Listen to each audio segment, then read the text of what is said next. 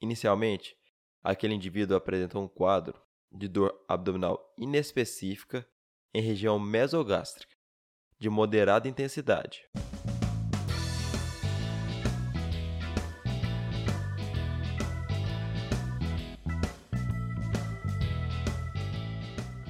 Fala galera, meu nome é João Pedro Santos. Está começando mais um Aprovado Cast, o podcast do Aprovado na Residência. Hoje iremos bater um papo sobre exatamente aquilo que você precisa saber para sua prova de residência médica.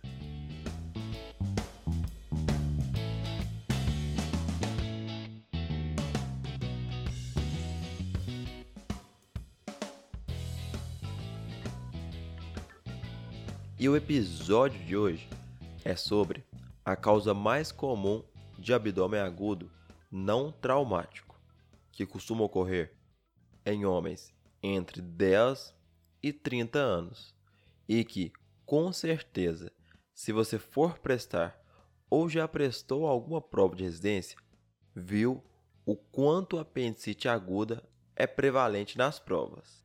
Mas antes de iniciar, eu gostaria de te lembrar de assinar o Aprovado News. O link está na descrição desse episódio.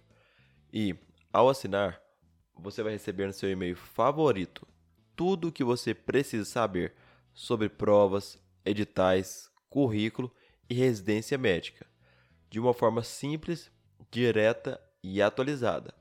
E eu gostaria de te lembrar de me seguir no Instagram, que é aprovado.na residência, para você não perder nenhum episódio, flashcards, questões e diversos outros assuntos sobre residência. E também me seguir aqui na plataforma que você está me ouvindo agora. E se estiver gostando dos conteúdos, compartilhe com os amigos. E agora eu vou dividir esse episódio em três pontos. O primeiro é sobre a fisiopatologia. O segundo ponto sobre o quadro clínico, o terceiro ponto sobre o diagnóstico e o quarto ponto sobre o tratamento. Inicialmente, eu vou te explicar a fisiopatologia da apendicite, porque costuma cair perguntando alguns detalhes da evolução da doença. E essa doença costuma ocorrer basicamente devido a uma obstrução do lúmen apendicular. Já viu que o apêndice é uma espécie de saquinho que possui apenas uma entrada, né? Então, se obstrui aquela parte ali, como por exemplo, por um fecalito, que é a principal causa, que é um montinho de fezes endurecidas, ou pode ser por ascaris, neoplasias ou outras causas. Isso gera uma obstrução em alça fechada e, consequentemente, uma inflamação devido à secreção que está ali parada, sem conseguir sair, gerando então um acúmulo e proliferação bacteriana, sendo que as principais são a Bacteroides frágiles e a Escherichia coli. E, em 12 horas, todo esse processo inflamatório, que leva uma distensão do órgão e um aumento da pressão intraluminal, pode resultar em uma necrose da parede do apêndice, porque de acordo com o que esse órgão vai distendendo, ele compromete o suprimento arterial do órgão. E agora, presta atenção aqui no que, que eu vou falar. Nessas 12 horas que eu disse, que é o tempo do órgão inflamar, até ele começar a apresentar uma necrose da parede, é justamente quando o paciente vai começar a sentir uma dor mesogástrica. Ele não vai apresentar de cara aquela dor na fossa ilíaca direita clássica da apendicite, não. Inicialmente, ele possui uma dor vaga na região mesogástrica. E aí, após ter iniciado a necrose do apêndice, em 48 horas, esse paciente pode apresentar uma perfuração do órgão, que pode evoluir para um abscesso ou, em casos mais graves, para uma peritonite difusa, e é justamente aqui que ele vai apresentar o clássico sinal de Bloomberg, que é a dor, a descompressão brusca no ponto de McBurney, na fossa ilíaca direita. E aí você já deve imaginar o que esse paciente pode apresentar de clínica, né? Mas eu vou repetir novamente para você frisar bem a evolução da doença.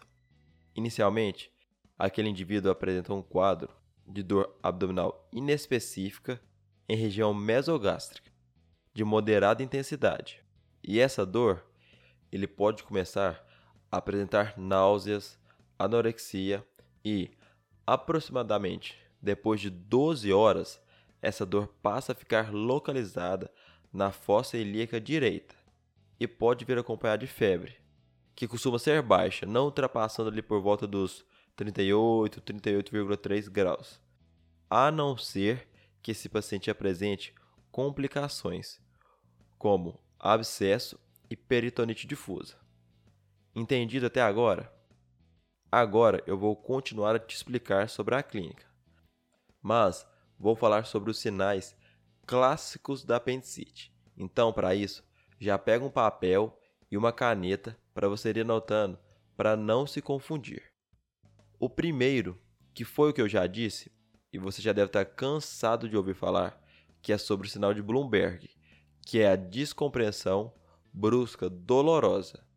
Outro sinal é o sinal de Dunphy, que é a piora da dor na fossa ilíaca direita ao tossir. Outro sinal é o de Rovizing. Só que nesse, presta atenção.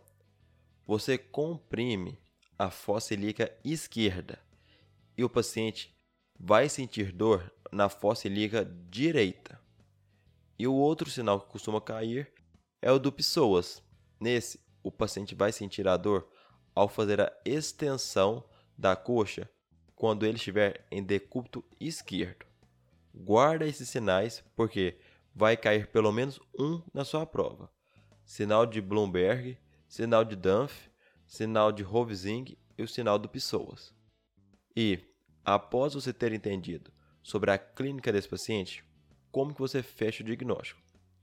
Lembra no início do episódio que eu disse que a apendicite é mais comum em homens entre 10 e 30 anos? Então, Caso seja um homem nessa faixa etária, com um quadro clássico, que é com aquela dor mesogástrica, que migrou para a fossa ilíaca direita, já podemos fechar o diagnóstico.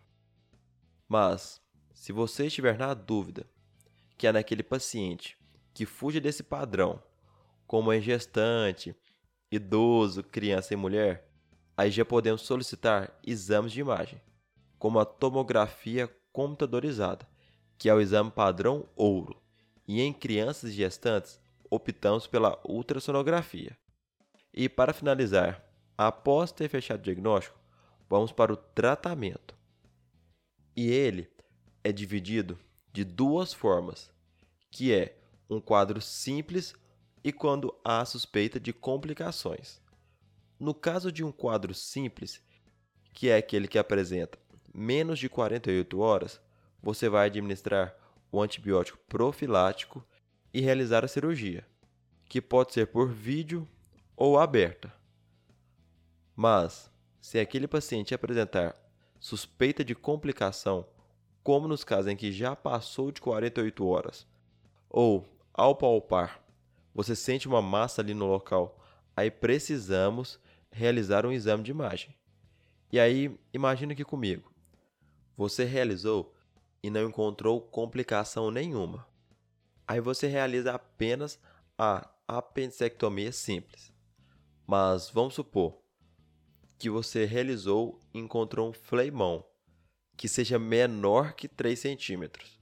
Aí nesse caso, entro com antibiótico de 7 a 10 dias.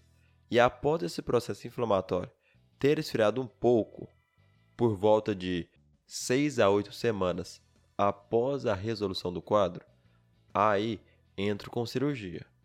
E nos casos que esse paciente apresenta um abscesso maior que 3 centímetros, a minha conduta é parecida com a anterior.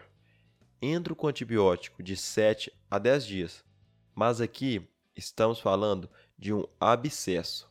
Então eu vou drenar ele e após 6 a 8 semanas, depois que esse processo esfriou um pouco, aí opero esse paciente. Entendido? Só vou te chamar a atenção para essa parte, que se esse paciente apresenta uma complicação, você não pode operar de cara. É necessário esperar um tempinho, correto? E agora eu vou recapitular os pontos principais desse episódio. Inicialmente, lembra aqui comigo que a principal causa da apendicite é devido a uma obstrução por um fecalito, que obstrui o lúmen do órgão, e o paciente inicialmente apresenta um quadro com uma dor vaga mesogástrica e depois evolui para uma dor na fossa ilíaca direita, apresentando náuseas, vômito e febre baixa, e pode apresentar os sinais clássicos, como o de Bloomberg, Dunphy, Rovizink e o do Pessoas. E, caso o paciente apresente essa história clássica, podemos fechar o diagnóstico.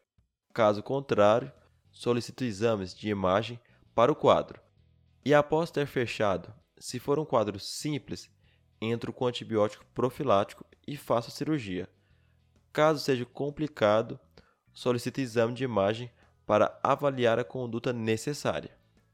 E no mais, galera, é isso. Com o que abordei hoje, vocês conseguem realizar grande parte das questões sobre a apendicite aguda. Obrigado por ter me ouvido, compartilhe com os amigos e até a próxima semana. Valeu!